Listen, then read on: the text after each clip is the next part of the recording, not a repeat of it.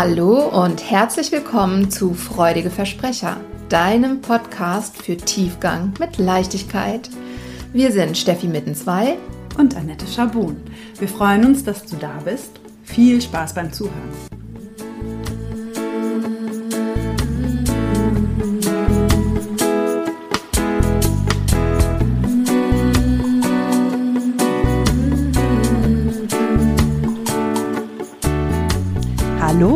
Herzlich willkommen. Hallo liebe Steffi, liebe Hörerin und Überraschung, wir haben heute einen Gast.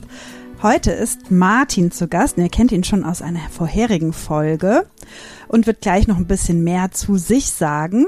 Und unser Thema heute ist, naja, anknüpfend an die Mindset-Folge nochmal das Thema Glaubenssätze in Abgrenzung oder Kombination.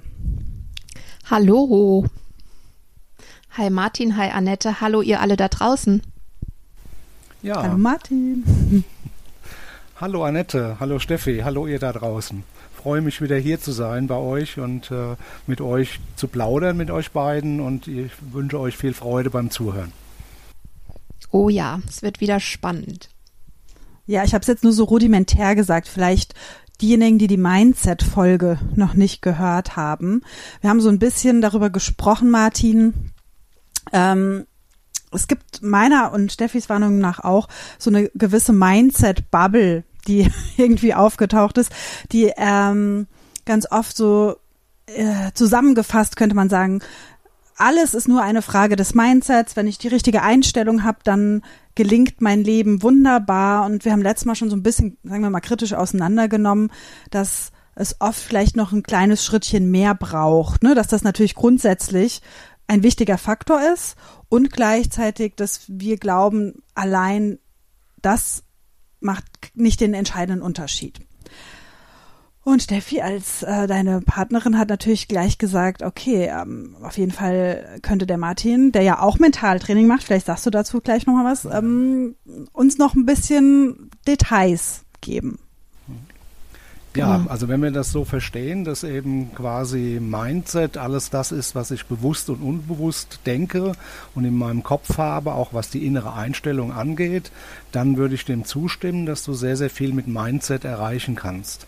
Nur wenn ich die Meinung bin, Mindset ist alles das, was ich bewusst angehen kann und dann bewusst einfach ändere, indem ich sage, du musst nur anders denken, dann funktioniert das meiner Auffassung nach bei bestimmten Themengebieten oder bestimmten Bereichen eben nicht.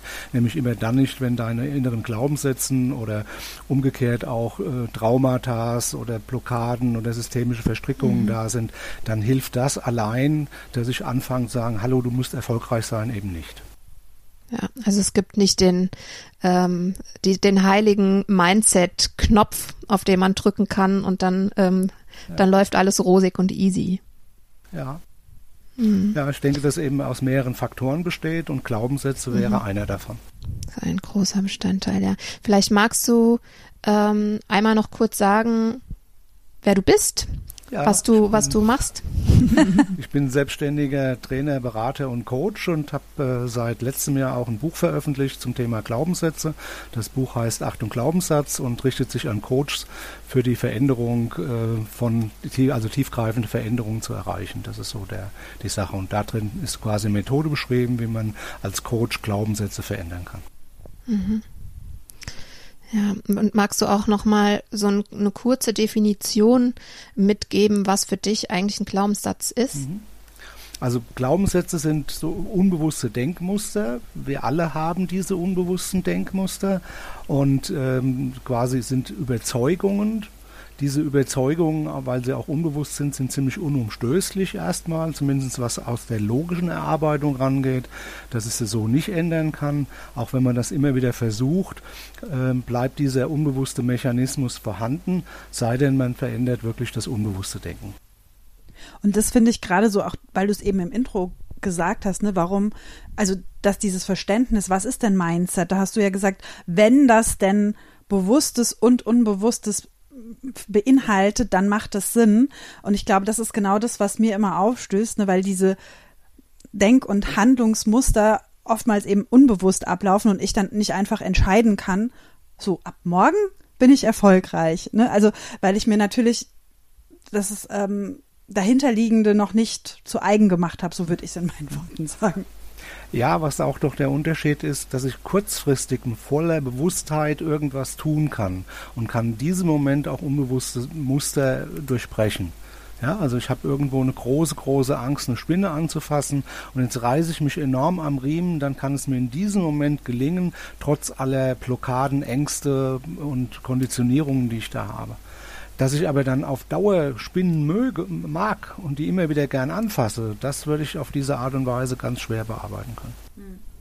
Hm.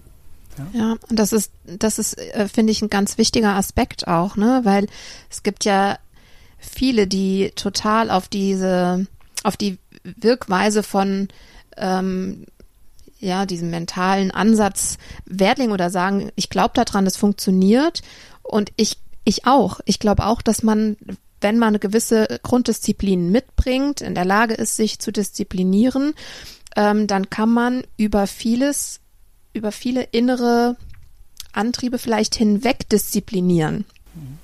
Aber man diszipliniert sie nicht weg, ja, sondern man drückt sie nur beiseite, man löst sie nicht auf.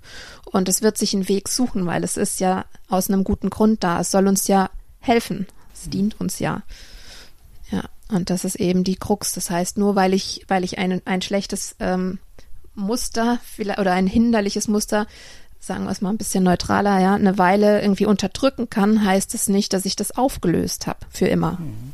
Genau. Und das drückt sich eben über Gefühle, über ja, Dinge aus, ja, unbewusste Gefühle, dass ich mich damit nicht wohlfühle.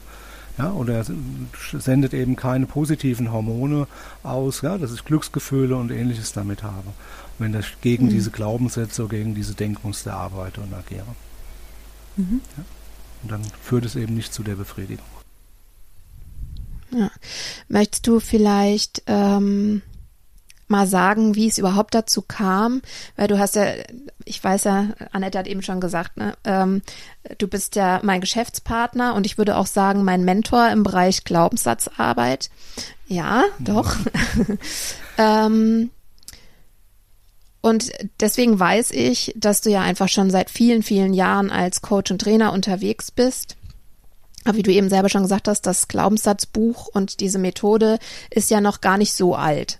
Ja, das hast du ja in den letzten Jahren erst entwickelt. Wieso bist du denn eigentlich an dem Thema Glaubenssätze so kleben geblieben? Wieso hast du so viel Mühe ähm, investiert und Zeit und Liebe und Herzblut und vielleicht Schweiß und Tränen, wer weiß, ähm, um eine Methode zu entwickeln, die wirklich funktioniert. Wieso hast du nicht gesagt, ach na ja, gut, da gibt's wohl was, das äh, kann ich noch nicht so managen, aber Mai, ich lasse es links liegen. Das machen ja viele Coaches. Ne? Das, die wissen, viele wissen, nicht mal alle, aber viele wissen, Glaubenssätze gibt es, aber sie befassen sich gar nicht primär damit, was mir ein totales Rätsel ist. Ja.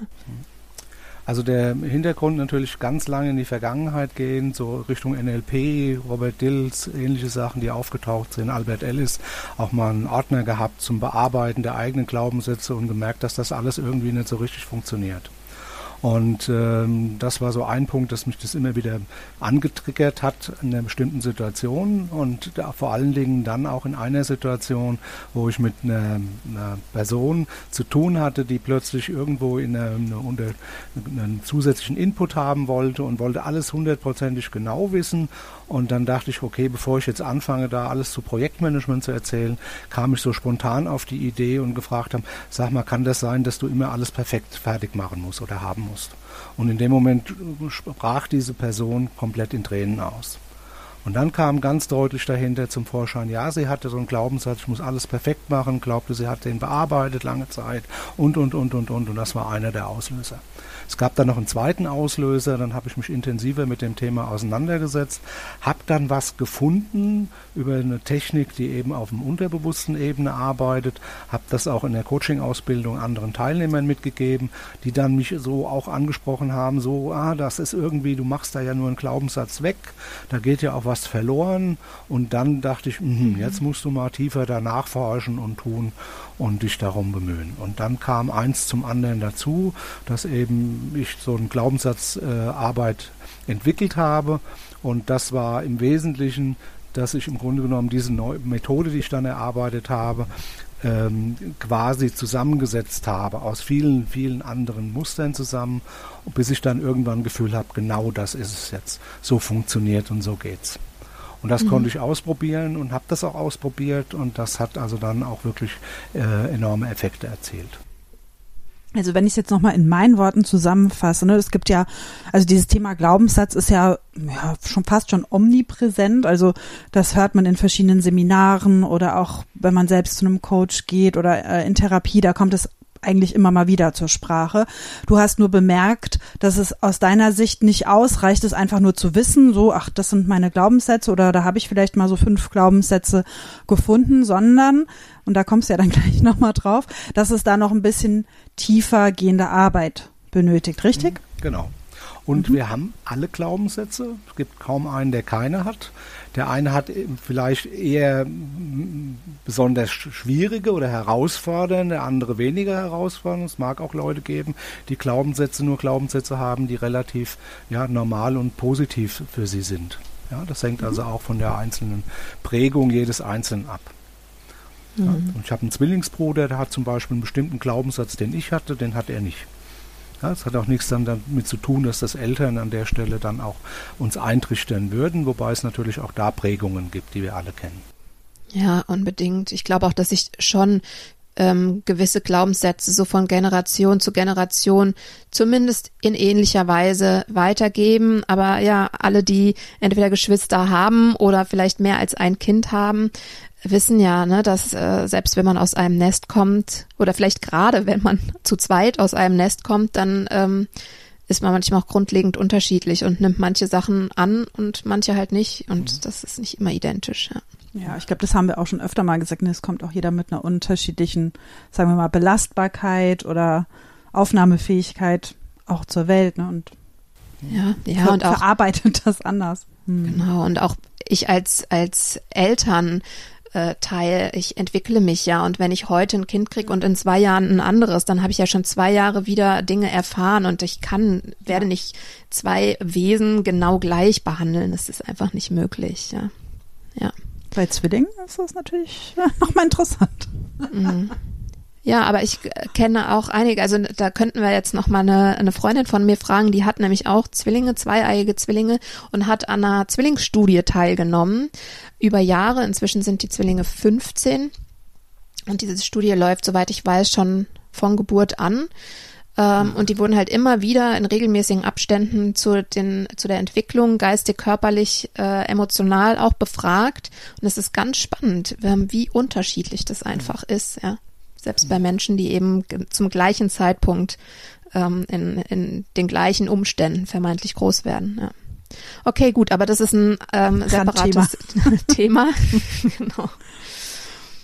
Ähm, ja, also du hast, du hast dann schon unterwegs gemerkt, dass, ähm, dass hinter diesem Glaubenssatzthema einfach eine große ähm, Kraft und ein Wachstumspotenzial steckt, ne, wenn man da nochmal mhm. spezifisch dran bleibt. Mhm. Und ich würde noch eins aufnehmen wollen. Du hast das Mentaltraining auch erwähnt. Ja? Da sind ja auch die Methoden, wenn du zum Beispiel eine Visionsarbeit machst, arbeitest du ja auch eher mit unbewussten analogen Verfahren, ja? um dich nach vorne zu bringen. Und so ähnlich ist es bei der Glaubenssatzarbeit auch. Ja? Wenn ich also im Grunde genommen nur von der Bewusstheit herangehe und das bekämpfe, das ist so, wie, wie Ziele sich aufstellen, während eine Visionsarbeit eben viel, viel tiefer geht. Und so ist es bei Glaubenssätzen auch, dass du dann ganz viel, viel tiefer gehen musst, um die entsprechend zu verändern. Mhm. Aber du hattest eben auch gesagt, du hast zuerst mit einer Methode äh, gearbeitet, die irgendwie mehr auf der unbewussten Ebene mhm. angesetzt hat. Ähm, und das hat auch nicht gereicht. Ne? Also es ist eben schon wichtig, beide Ebenen abzugreifen. Ja, also der, der Hintergrund ist, wenn du der die Methode, die ich da gefunden habe, ging einfach nur allein den Glaubenssatz quasi abzuschaffen, sich von dem zu befreien. Mhm. Und das hat natürlich einen ganz wichtigen Aspekt, dass eben Glaubenssätze auch positive Wirkungen haben. Selbst so ein Glaubenssatz wie ich bin nichts wert hat positive äh, Nutzen für den für die Person, die diesen Glaubenssatz hat. Und wenn mhm. du den dann quasi abschaffst, dann gehen diese positiven Eigenschaften des Glaubenssatzes verloren. Und das mhm. war auch die Kritik, die mir dann die Teilnehmer sagten, die ich dann aufgegriffen habe und gesagt haben, das muss irgendwie einen Weg geben, dass du den Glaubenssatz nicht quasi ähm, wegmachst, dass er also dann sich auflöst, sondern du musst den ersetzen durch einen neuen Glaubenssatz, der die Vorteile behält und die Nachteile alle ähm, be beseitigt. Mhm. Ja, ich merke das auch. Also ich aus meiner Erfahrung, ich arbeite jetzt mit deiner Methode auch schon, mhm. ich weiß gar nicht wie lange, über ein Jahr, ähm, auch wirklich ähm, sehr regelmäßig. Ähm, und solche, solche tiefen Sätze wie ich bin nichts wert oder ich bin nur dann etwas wert, wenn, Punkt, Punkt, Punkt, die sind tatsächlich meistens gar nicht so präsent. Also das sind Sätze, die, da habe ich glaube ich noch nicht erlebt, dass jemand zu mir kam und gesagt hat, hier, ich habe so einen Selbstwertsatz, äh, können wir da mal dran arbeiten. Aber was was den Menschen eben häufig bewusst ist, ähm, sind so, so Perfektionismus-Sätze. Mhm. Ne? Das wissen sie ziemlich genau, wenn sie wissen, äh, wenn, wenn sie ähm, irgendwie danach streben, Dinge perfekt zu machen. Und da merke ich eben auch ganz oft, dass da so ein großer Zwiespalt ist zwischen, ich weiß, dass das bringt mich sogar vielleicht zum Burnout oder nahezu zumindest. Und eigentlich ist das nicht gut. Eigentlich will ich das nicht. Es macht mich fertig und krank. Aber andererseits bin ich ja auch besonders, weil ich mache die Sachen richtig und gut und zu 100 Prozent und halt perfekt und das will ich gar nicht gehen lassen. Ich will nicht minderwertige Arbeit abliefern, egal in welchem Bereich meines Lebens. Ja, mhm. ähm, ja deswegen ist das eben, glaube ich, auch ein ganz wichtiger Aspekt, dass in dieser Glaubenssatzarbeit so genau danach geschaut wird, welche Vorteile hat es und welche Nachteile und ähm, ja, eben die Vorteile zu behalten. Aber da kannst du gleich vielleicht noch was zu sagen, wenn du mal einmal so einen Abriss gibst, ähm, nach welchen Schritten du da überhaupt arbeitest. Mhm. Also und ich, ich will nur kurz noch ja, eine, ja, äh, eine Petition anbringen, dass du es vielleicht auch mal an so einem, sagen wir mal, kontraintuitiven Glaubenssatz, wie du gerade gesagt hast, ich bin nichts wert oder ich bin nur dann etwas wert, wenn, ähm, auch vielleicht mal als Beispiel machst, weil natürlich jeder würde jetzt erstmal sagen, na, okay, aber ich fände es eigentlich gut, wenn das weg ist, sondern dass du vielleicht nochmal erklärst, was für ähm, Benefits habe ich denn, wenn ich so einen Satz habe und also, ne, dass man gut verstehen kann, warum ich den nicht einfach äh, lückenlos wegnehmen kann. Das wäre, das fände ich ganz interessant, mhm. ja. Also gehen wir mal an, gerade so, ich bin nichts wert, dann kann dieses, ich bin nichts wert und ich muss mir das beweisen sein und deswegen strenge ich mich besonders an und tue dies oder tue jenes, will an bestimmten Stellen auch unter Umständen perfekt sein, will viel Bestätigung bekommen und tue deswegen einiges. Und wenn du diesen Satz wegnehmen würdest, würdest du den Antrieb für diese anderen Dinge zum Beispiel verlieren. Und da sind wir bei den Vorteilen dann drin, wenn auch so komischerweise, wenn wir Menschen irgendwas haben, was wir besitzen. Ja, ich, äh, ich verkaufe dir einen Kugelschreiber für einen Euro, Annette, und jetzt sagt die Steffi, den hätte ich jetzt gerne und äh, will dir den abkaufen dann ist das der Mehrwert als der Euro, den du bezahlt hast, weil du hast es jetzt im Besitz gehabt. Dann willst du vielleicht zwei, drei oder vier Euro haben, sonst würdest du diesen Kugelschreiber nicht hergeben. Und so ist es, dass das psychologisch gesehen, was wir erstmal besitzen, das zu verlieren, kostet uns viel, viel mehr, als wir irgendwas anderes, was wir dann gewinnen könnten dafür. Ja, das, also das ist so eine Wertschätzung, die es da auch gibt. Hm, aber nur wenn ich es haben will, oder? Wenn ich den Kuli nicht mag? Wenn du den nicht hast, dann, dann hast du ihn vielleicht schon längst in den Mülleimer geschmissen. Aber wenn ich sage, ja, ach du, der Kuli, der, die Farbe gefällt mir sowieso nicht, kann die Steffi geschenkt haben? Ja, dann das ist eine andere. Aber ich rede jetzt von Dingen, gell, die da an mhm. der Stelle auch ja wirklich einen Nutzen für dich hatten. Gell? Und das, ja, das also ist halt das Verrückte. Sorry, ja, aber der, der, der Nutzen ist uns nicht immer klar. Mhm. Ne? Also mhm. ähm, ich kenne beispielsweise eine Person, die körperliche ähm, Gebrechen hat, die ganz offensichtlich mhm. ähm, eine psychische Ursache haben. Mhm. Und wenn du die Person fragst, willst du das loswerden? Ähm, dann würde die sofort sagen, auf jeden Fall, das nervt mich zu Tode. Ja, schon ganz lange, ich will es nicht, das nimm's bitte, ich schenk's dir. Mhm. Ähm, wenn du da aber mal genauer drauf guckst, dann stimmt das gar nicht. Denn diese, diese Phasen, wo die körperlichen Symptome sehr stark sind, sind auch Phasen, wo die Person sich erlaubt, und das sind die einzigen Phasen, wo sich die Person erlaubt, mal Pausen zu machen, zurückzutreten, vielleicht mal einen Tag ähm, im Bett liegen zu bleiben und Serie zu gucken oder nichts zu machen. Das sind die einzigen Momente, wo mal ein bisschen Ruhe reinkommt. Mhm. Und darüber hinaus sind das die Momente, wo vielleicht sogar noch mehr Aufmerksamkeit generiert wird. Da ist dann nicht nur, nicht nur kann ich liegen bleiben, sondern es kommt noch jemand und massiert mich, macht mir einen Tee, deckt mich warm zu, tätschelt mir den Kopf, ja, also das sind ja alles Aspekte, die auch damit zusammenhängen, auch wenn es mit Schmerzen verbunden ist. Aber das ist der Weg, den das System, dieses Körper-Seele-Geist-System gelernt hat, zu nutzen, um zur Ruhe zu kommen und Liebe und Aufmerksamkeit zu generieren. Und wenn man sich das betrachtet, will man das einfach so aufgeben, wenn man vielleicht bewusst jetzt gar keinen anderen Weg hat, das zu erreichen? Nee. Mhm. So, ne? Ja. Also da ist dann der Nutzen, wo man sagt, ja, auf den ersten Blick, nee, das will ich nicht. Ich will den rosa Kuli, Kuli eigentlich nicht. Kannst du haben, schmeiß ich dir hinterher. Ähm, aber wenn das ja der einzige Stift ist, den ich habe, um was zu Papier zu bringen, dann überlege ich es mir vielleicht doch nochmal. Und das war mir aber im ersten Moment vielleicht gar nicht klar. Ich habe nur die Farbe gesehen und die Farbe finde ich scheiße, also will ich das nicht.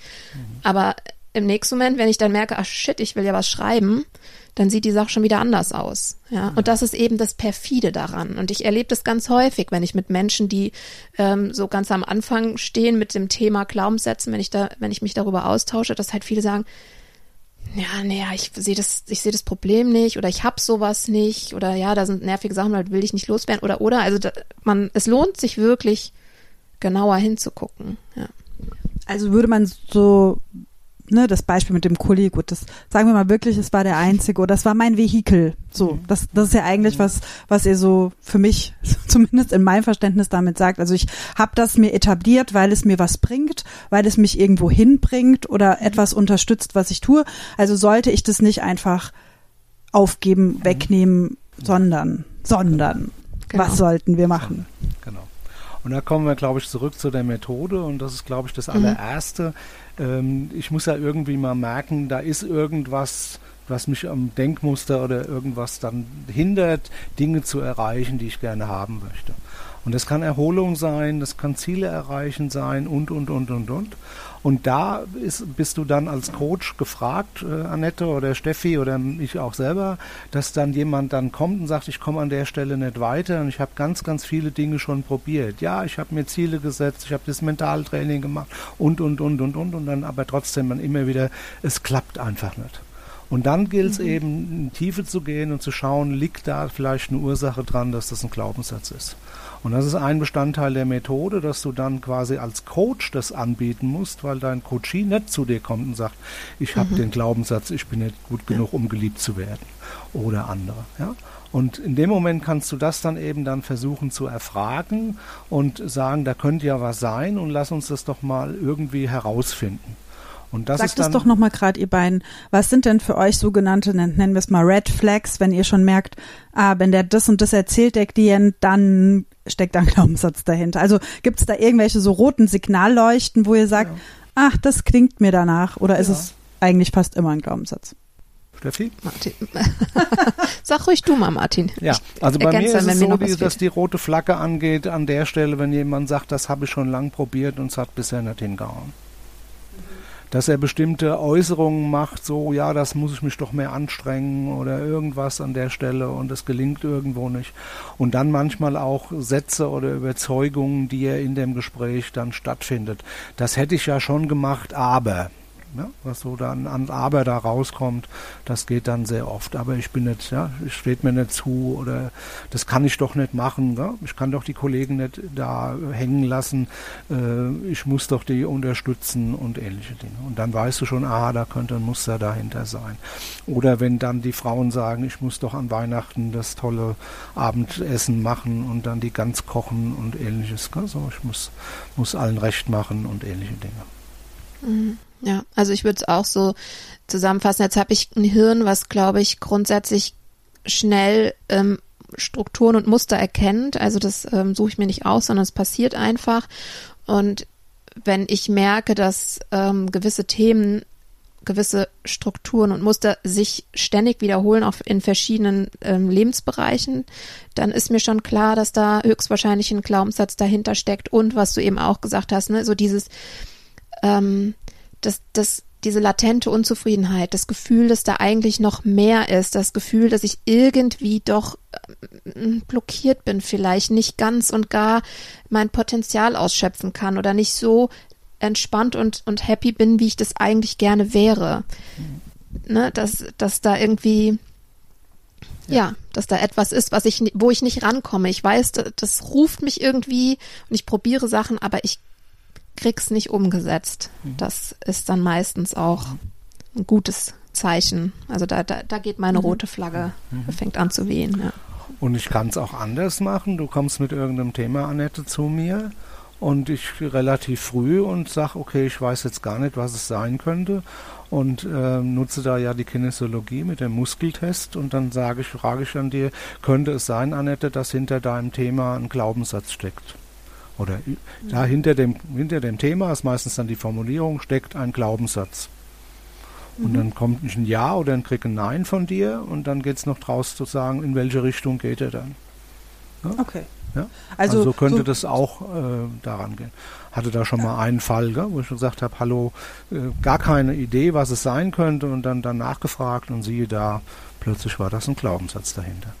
Also es gibt so ein bisschen mehrere Varianten. Also entweder kommt jemand und hat es parat, du hast aus deiner Erfahrung oder ihr habt aus eurer Erfahrung schon so ein paar Signale empfangen oder du fragst es einfach direkt ab. Ähm, wie geht's dann weiter? Also sagen wir mal, das habt ihr jetzt erkannt mhm. oder nachgefragt, mhm. äh, kinesiologisch und dann, ja, dann, und dann ist es geht's bekannt, um die Formulierung. Also, ja. mhm. Okay.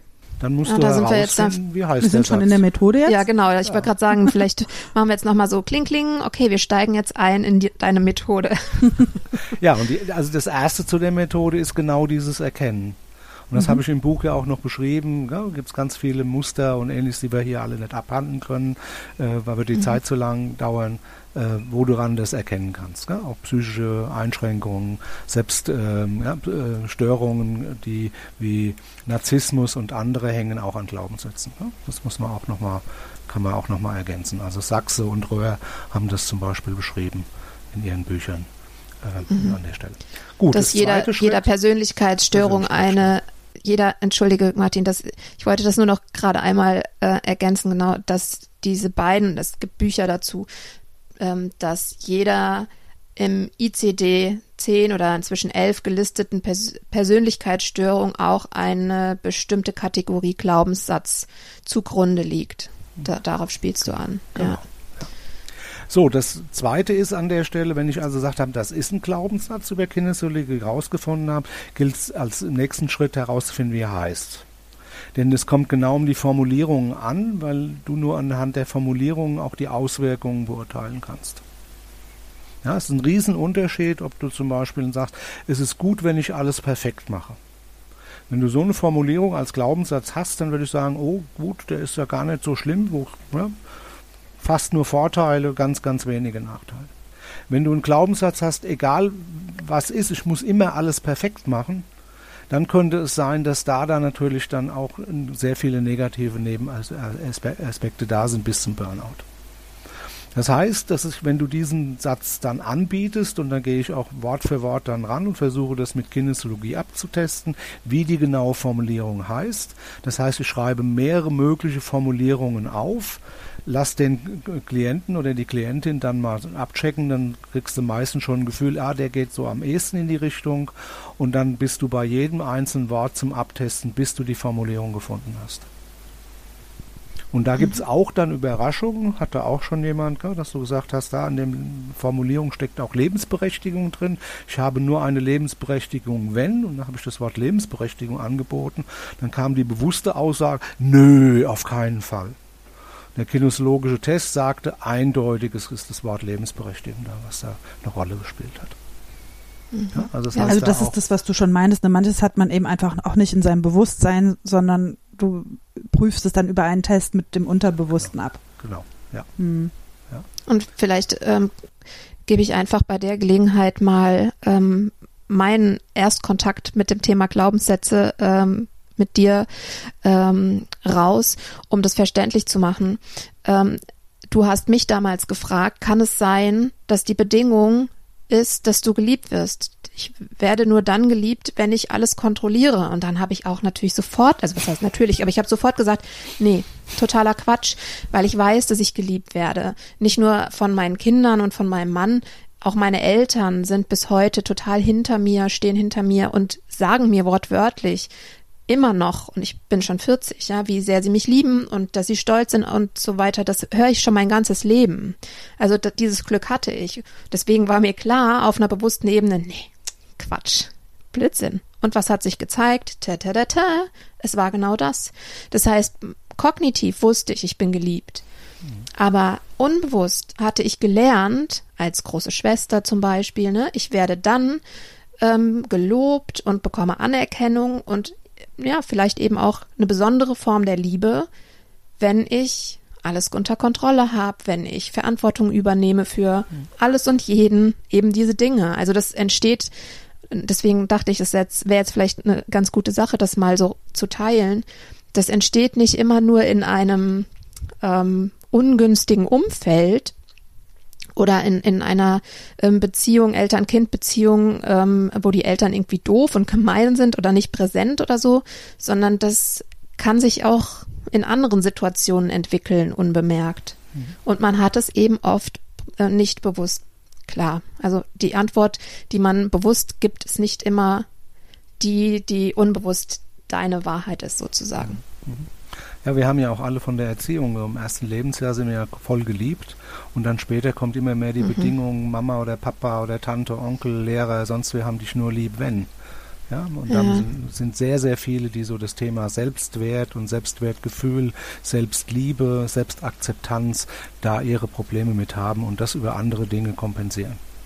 Und da sind ja. wir schon an einem der tiefgreifenden äh, Sachen drin. Ne? Also wenn jemand dann sagt, ich bin nur was wert, wenn ich perfekt bin, dann bin ich zum Beispiel auch eher in so einem Thema zusammen viel noch viel, viel enger dran, das perfekt sein zu müssen, als wenn ich nur sage, ich muss perfekt sein. Mhm. Ja, da sind wir jetzt auch schon bei diesem uralten Freudschen Modell, ja, mit dem äh, Ace und dem Über-Ich, das von außen dann nach einer gewissen Weile eben Bedingungen stellt und Regeln aufstellt und ähm, be bestimmte Verhaltensweisen erwartet und voraussetzt. Mhm. Ja, Gut, kommen wir mal zurück aktuell. zur Methode.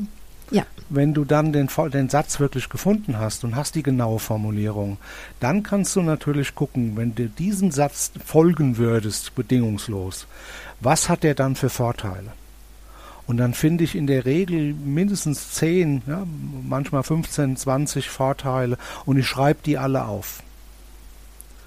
Und wenn ich dann irgendwo sage, jetzt sind, haben wir sie alle oder haben wir sie nicht, mache ich sogar eine Abfrage. Was sagt dein, so, dein Bauchgefühl? Wie viel Prozent haben wir von 0 bis 100? Und wenn jemand sagt 70, dann weißt du, dann fehlt noch einiges. Und wenn einer sagt 95, dann lasse ich es gut sein. Mhm. Ja? Und dann gehen wir über und sammeln die Nachteile. Und das Schlimme ist leider oft, dass die Anzahl der Punkte, die ich finde, äh, mit Nachteilen wesentlich höher ist als die, der, die in den Vorteilen sind. Und äh, da sind wir oft bei 20 bis zu 30 Nachteilen, die so ein Glaubenssatz haben kann. Das mhm. wäre dann sozusagen der dritte Schritt. Und bei dieser Sammlung der Nachteile gilt es natürlich auch da sehr bewusst und mit begleitend und verständnisvoll umzugehen und es auch zu diskutieren und mit dem anderen quasi äh, den zu unterstützen, auch dann mit dieser Situation, den Erkenntnissen, die daraus kommen, auch klarzukommen. Ne? Steffi, also wenn du dran denkst, hallo, so, ich bin nichts geliebt, was ist denn das für ein Blödsinn, was hat der alles mhm. verursacht, so der Satz in dir, da kann es auch mhm. sein, dass du als Coach an der Stelle mal unterstützen nutzen musst, um mit diesen bitteren Botschaften, die in den Nachteilen drinsteckt, umzugehen. Ja? Mhm. Bis auch das unter Umständen dann gegebenenfalls auch mal ein Trauma dahinter stecken könnte, ja? dass du da geht es nicht genau um was es war oder wie es war, sondern nur dem, die Person zu unterstützen, dass da jetzt keine Retraumatisierung und ähnliches einsetzt. Ja. ja. Wobei also, das, äh, ja, also es, was ihr eigentlich sagt, ist, ne, das ist jetzt auch nichts, was wenn man sich so vorstellt, das ist ja was, was einen schon ein Leben lang begleitet und dann auch die Auflösung mhm. äh, möchte dann gerne gut begleitet sein. So würde ich es mhm. jetzt auch mal zusammenfassen. Und das ist auch nichts, was jetzt innerhalb von einer halben Stunde erledigt ist, sondern das ist schon auch ein bisschen umfangreicher. Prozess. Mhm. mhm. Also wenn du an der Stelle ja, was tust, dann geht es darum, dass du als Coach halt eben dabei bist, denjenigen unterstützt, auch mental unterstützt, im Sinne auch von emotionaler Unterstützung, dass jemand eben da nicht in eine Depri oder ähnliches reinfällt, sondern dass er da auch sich sieht und trotzdem sich wertschätzt damit. Und diese Wertschätzung gebe ich auch gerade, wenn die Vorteile um sind, ja, wenn wir die gesammelt haben, gebe ich eine große Wertschätzung. Guck mal, das ist alles Vorteile, die du durch diesen Satz hattest. Kein Wunder, dass du den nicht ändern wolltest und kein Wunder, dass dein Unbewusstes dir den nicht zeigen wollte. Ja, also so im Sinne von, ja, derjenige, das war, hat seinen Sinn gemacht. Das aufzugeben, ja, tut ja weh, das willst du nicht haben. Ja, und dann sind wir bei Nachteilen dann auch, schwächt das natürlich die Nachteile dann auch ein bisschen ab. Wenn mhm. das auch abgeschlossen ist, diese Sammlung, dass du Vor- und Nachteile hast, gilt es im vierten Schritt einen Glaubenssatz zu finden, der die Vorteile möglichst alle behält und die Nachteile alle obsolet macht. Mhm. Und dann setze ich bei dieser Suche wieder Kinesiologie ein. Mhm. Ja, mit Vorschlägen, man sammelt ein paar Vorschläge und dann meistens ist irgendeine Formulierung, die auch derjenige selber nicht finden würde, ja, weil das ja gegen sein bisheriges Denkmuster ist, so zu handeln. Ja dass du da an der Stelle eben auch Vorschläge als Coach machen kannst und musst, um das entsprechend denn nach vorne zu bringen. Sonst kommen Glaubenssätze als Neuformulierung raus, die nicht viel weiterbringen. Mach mal so ein Beispiel. Ich glaube, dann kann man es ja, ganz gut, also wie du, wie du so eine ideale Umformulierung ja. machen, also einfach so ein konkreter Satz, den vielleicht die ja, viele können kennen. Wir, können wir ja gucken, zum Beispiel so, ich muss es allen recht machen. Ja, so dass du dann an der Stelle zum Beispiel die eigenen Bedürfnisse auch mit reinnimmst in den neuen Glaubenssatz. Ja? Also ich achte vor allen Dingen auf meine eigenen Bedürfnisse. Würde jetzt der Klient oder die Klientin an der Stelle nicht nennen, das bringe ich dann als Vorschlag mit ein.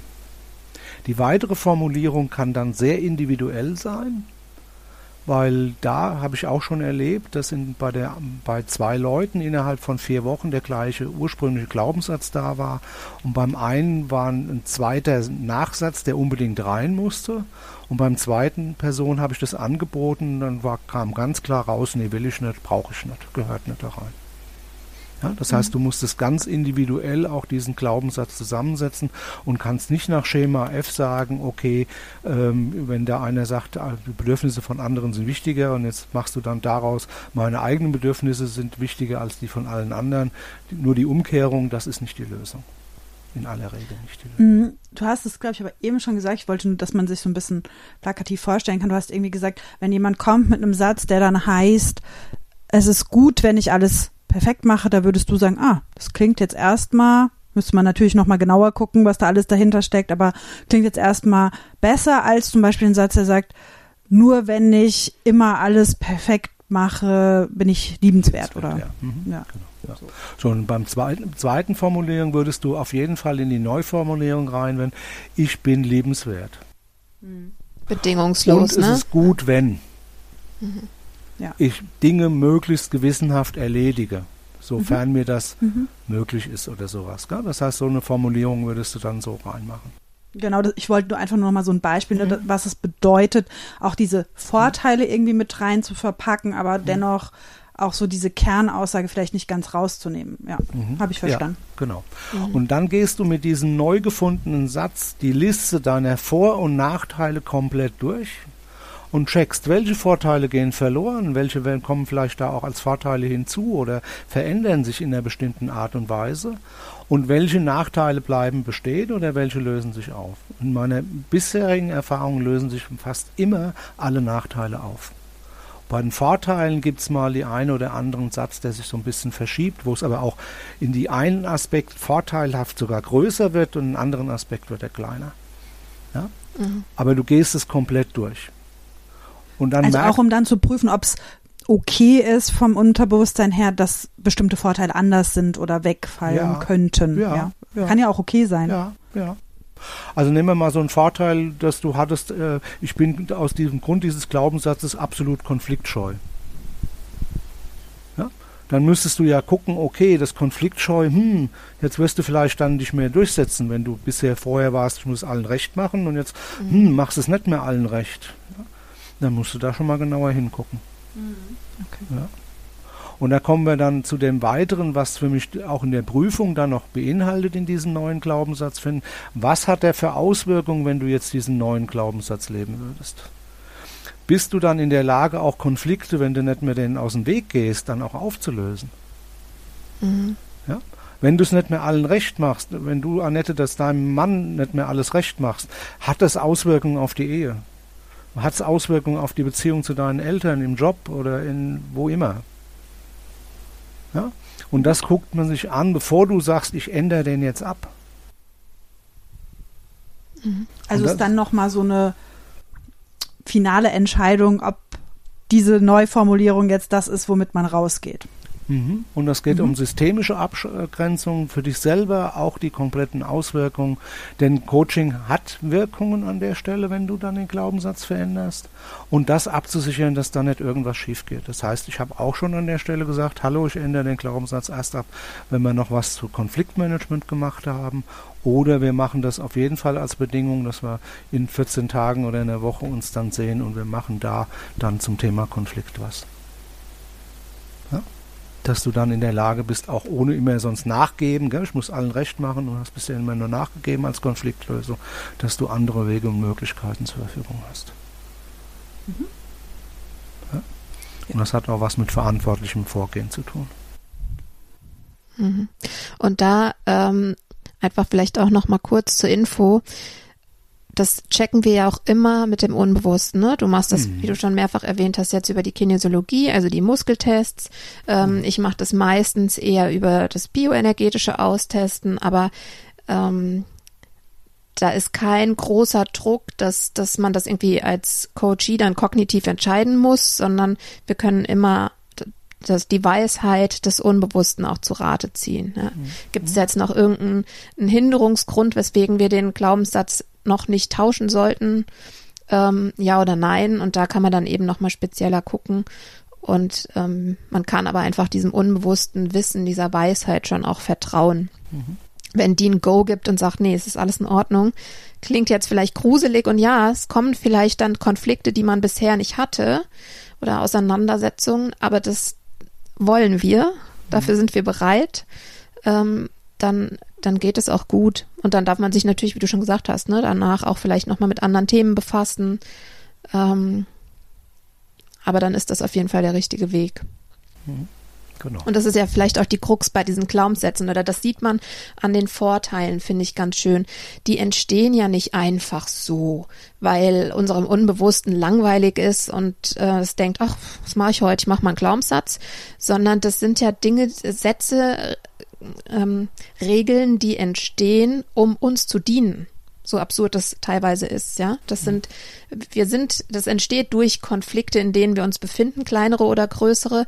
Und unser Hirn und unser komplettes System ist ja dafür da, uns zukünftig aus eben solchen unangenehmen Situationen rauszuhalten. Und dadurch äh, oder deshalb entstehen diese Sätze, dass wir in ähm, ähnlichen Situationen dann nicht mehr negativ beeinflusst sind sozusagen. Ne? Dann, dann können wir schon frühzeitig reagieren.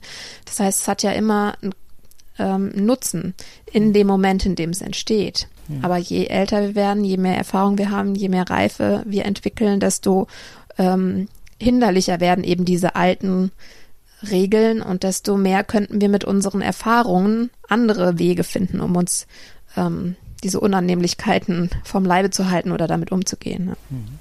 Genau. Okay. Also wenn ich es jetzt richtig verstanden habe, war das jetzt so einmal der Komplettprozess von dem Nein. Dann wie ist der Komplettprozess?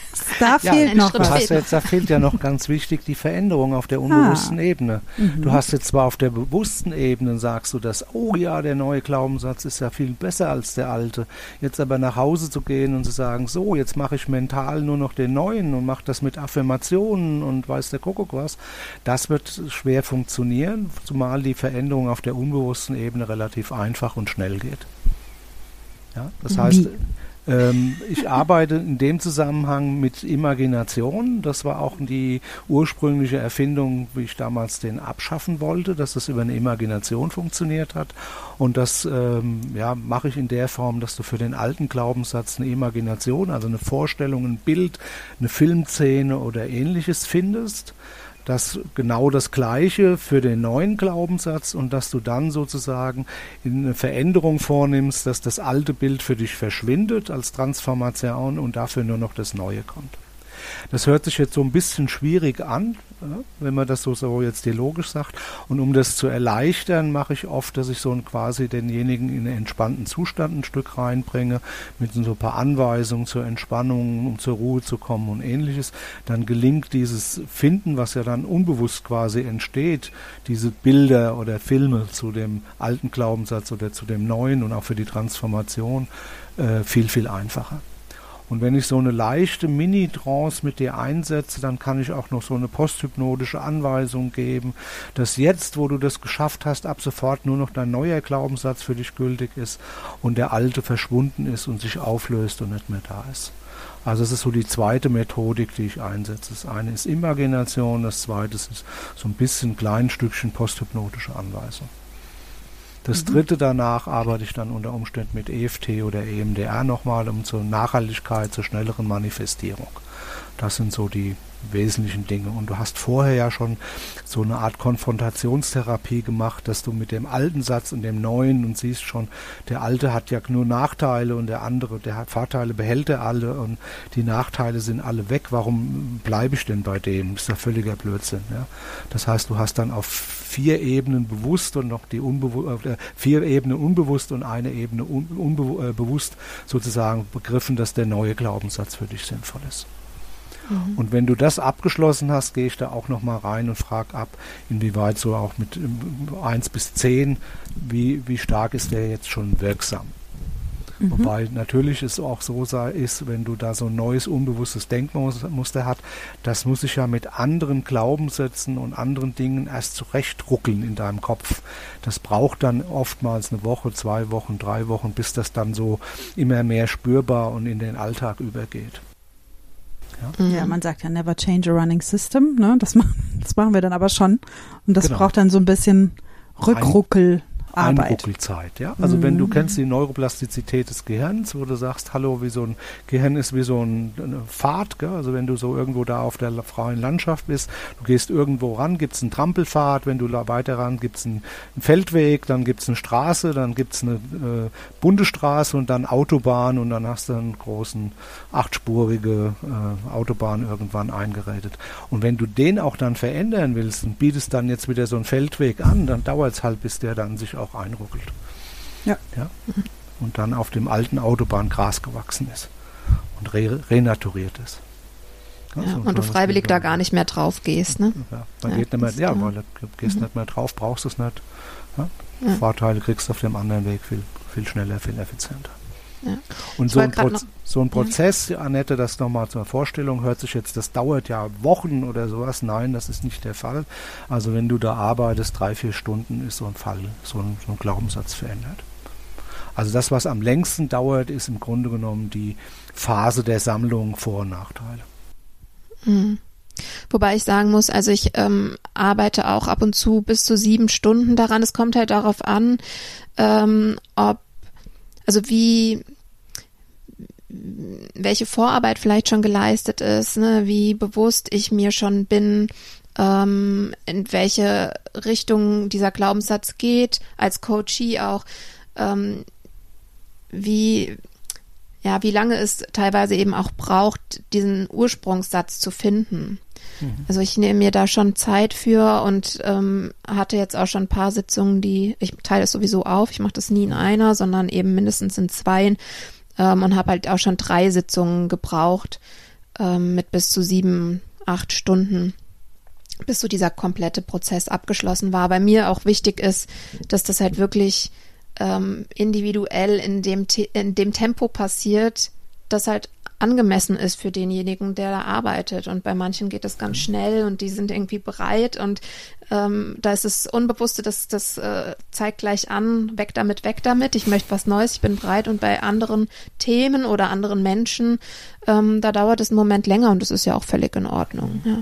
Also das, was die Botschaft ist, die du damit reinbringst, ist, heißt, es geht nicht hier um Tempo, Genau. Sondern es geht um Begleitung, um Mitgehen, um individuelle Begleitung desjenigen und äh, ja. ich gehe halt auch da ein Stück von mir eben aus, gell, dass ich da sage, ja, so meine Erfahrung war so drei, vier mhm. Stunden, wobei ich mir im Vorfeld schon Zeit lasse, der ja. Klient unter Umständen mit einem anderen Thema vorher auch schon bei mir war genau. oder auch gell, dann, das sagst du, einen Vormittag, einen Nachmittag, dass man nach hinten Luft hat und mhm. man auch natürlich, das empfehle ich auch auf jeden Fall, eine zweite Sitzung nochmal nach ein paar mhm. Wochen zu machen, ja. um nachzuhaken, ist irgendwas aufgetaucht, gab es noch ein Thema, äh, war irgendwo was und äh, das eben auch abzuschätzen.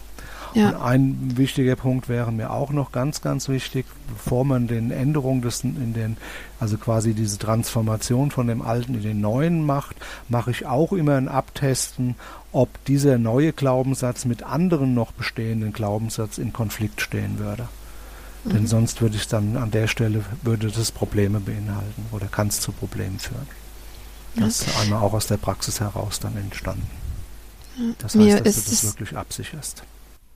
Mir ist es nur deswegen auch wichtig gewesen, das jetzt nochmal zu erwähnen, ähm, dass es einfach individuell ist und nicht um Tempo geht, weil ich doch leider feststelle, dass ähm, viele Menschen oder einige zumindest äh, so die Idee haben, ähm, ich will das schnell weghaben, was mich da stört. Und ha, guck mal, da haben wir was, das geht, da geht's ganz fix. Ja, und das, das soll auch, das soll auch bitte nicht länger dauern. Mhm.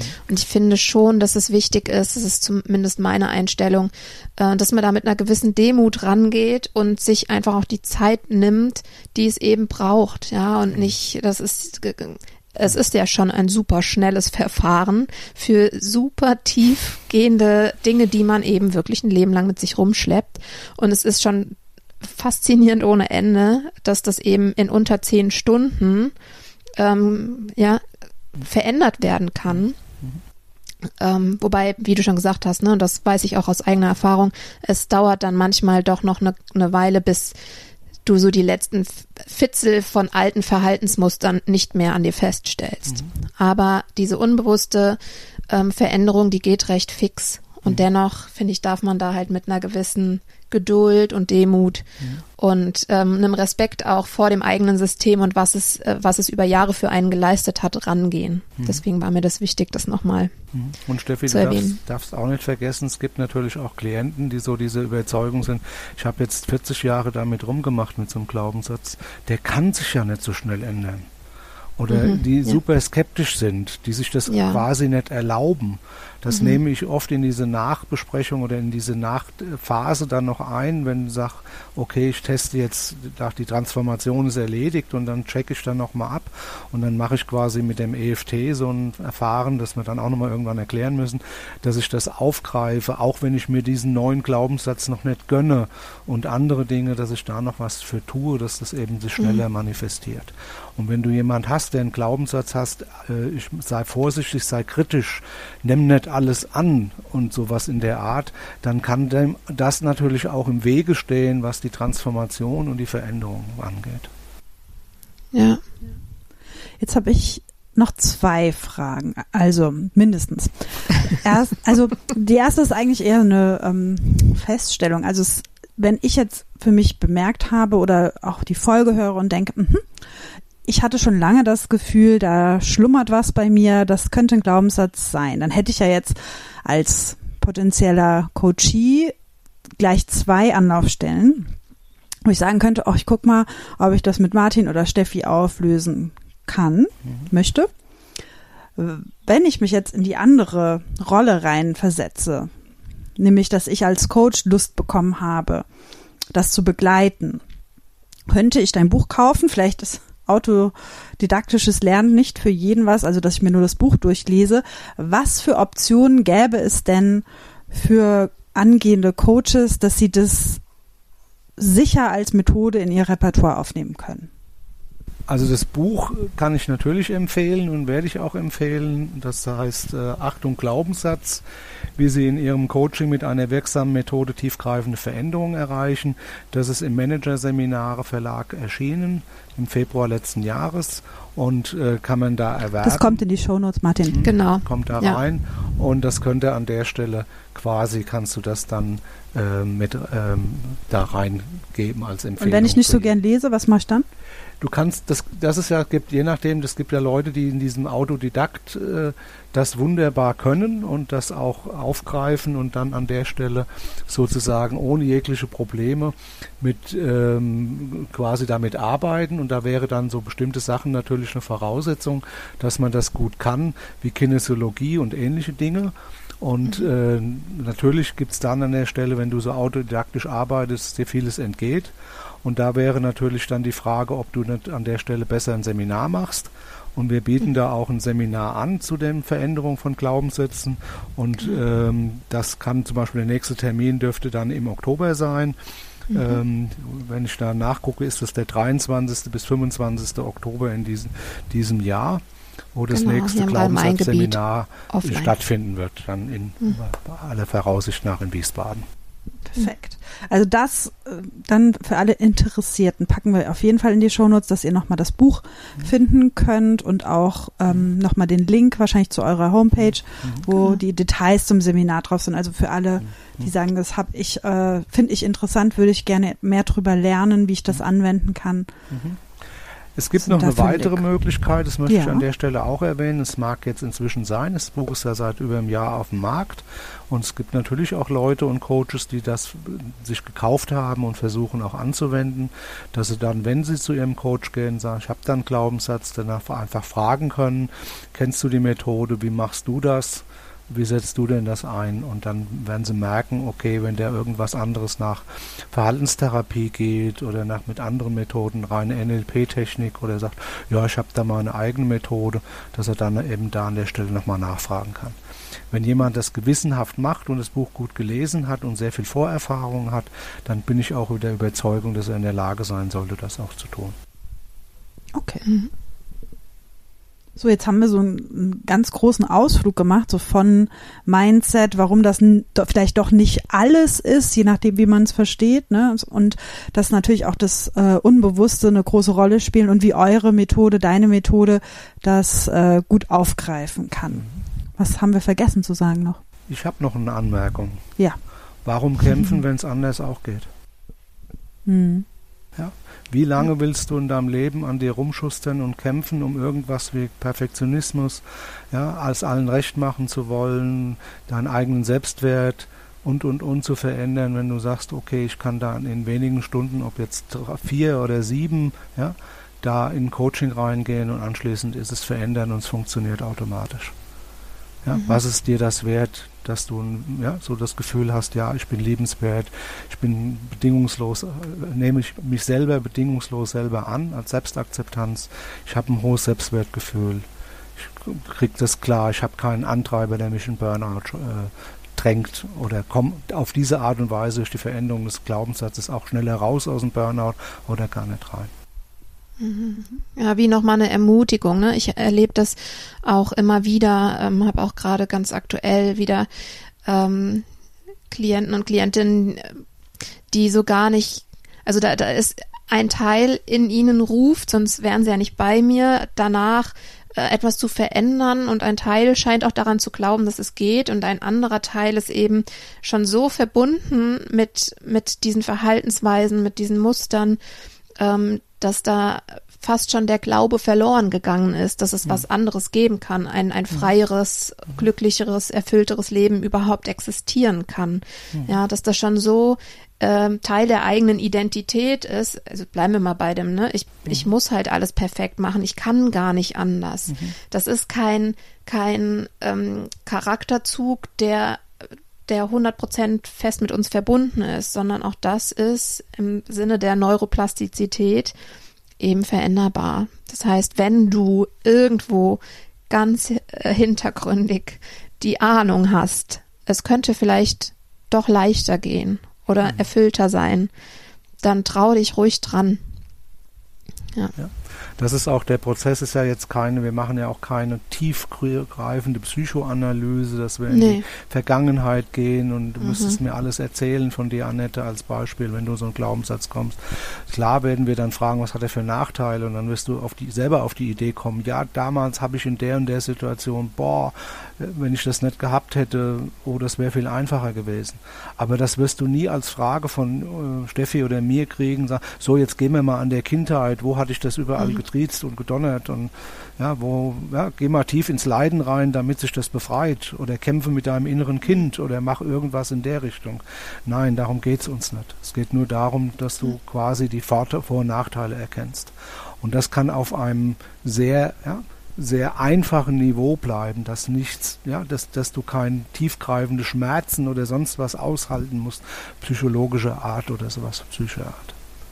Und das ist auch mal so eine, glaube ich, eine Befürchtung, da werde ich verändert, da wird mir der Kopf gewaschen, da muss ich mich freilegen, muss ich erzählen, was alles passiert ist oder dies mhm. oder jenes, sondern eigentlich, du hast ja erlebt, Steffi, bei, auch bei uns, gell? ein ganz mhm. normales Gespräch, ja. was wir machen und wir sammeln und ja, nur wenn es an der Stelle kommt, wirst du gestützt, damit es mhm. eben nicht in die Tiefe und damit es eben nicht wehtut. Ja. Bei der Gelegenheit ähm, könnten wir vielleicht noch mal ganz kurz erwähnen. Du hast eben EMDR und EFT erwähnt als Methode, die du hauptsächlich nutzt oder wir auch nutzen ähm, nach dieser Visualisierung.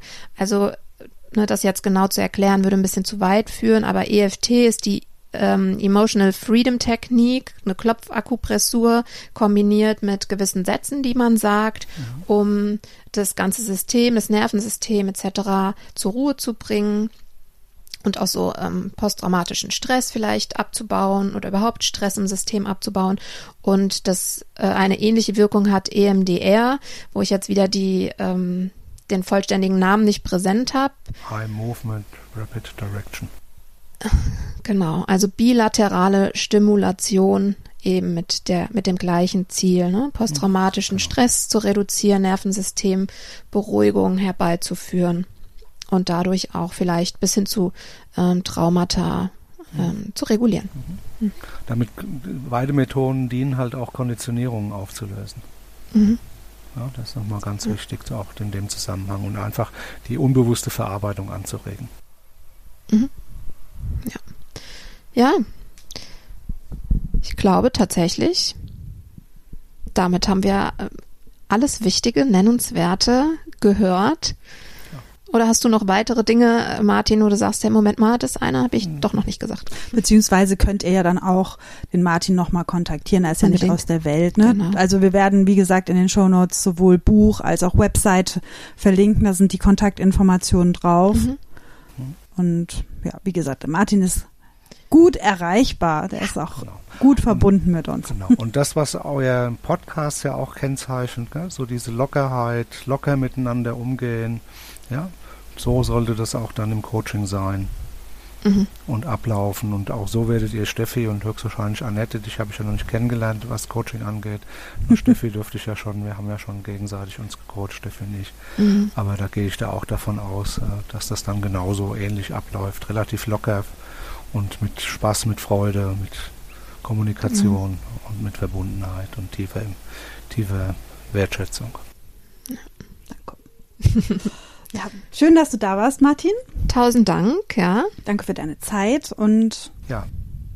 ich hoffe, euch macht Spaß Moment. beim Zuhören. Hat halt das. Du möchtest auch noch gerne. vielen Dank sagen. Na gut, das ist okay. ja, sehr gerne.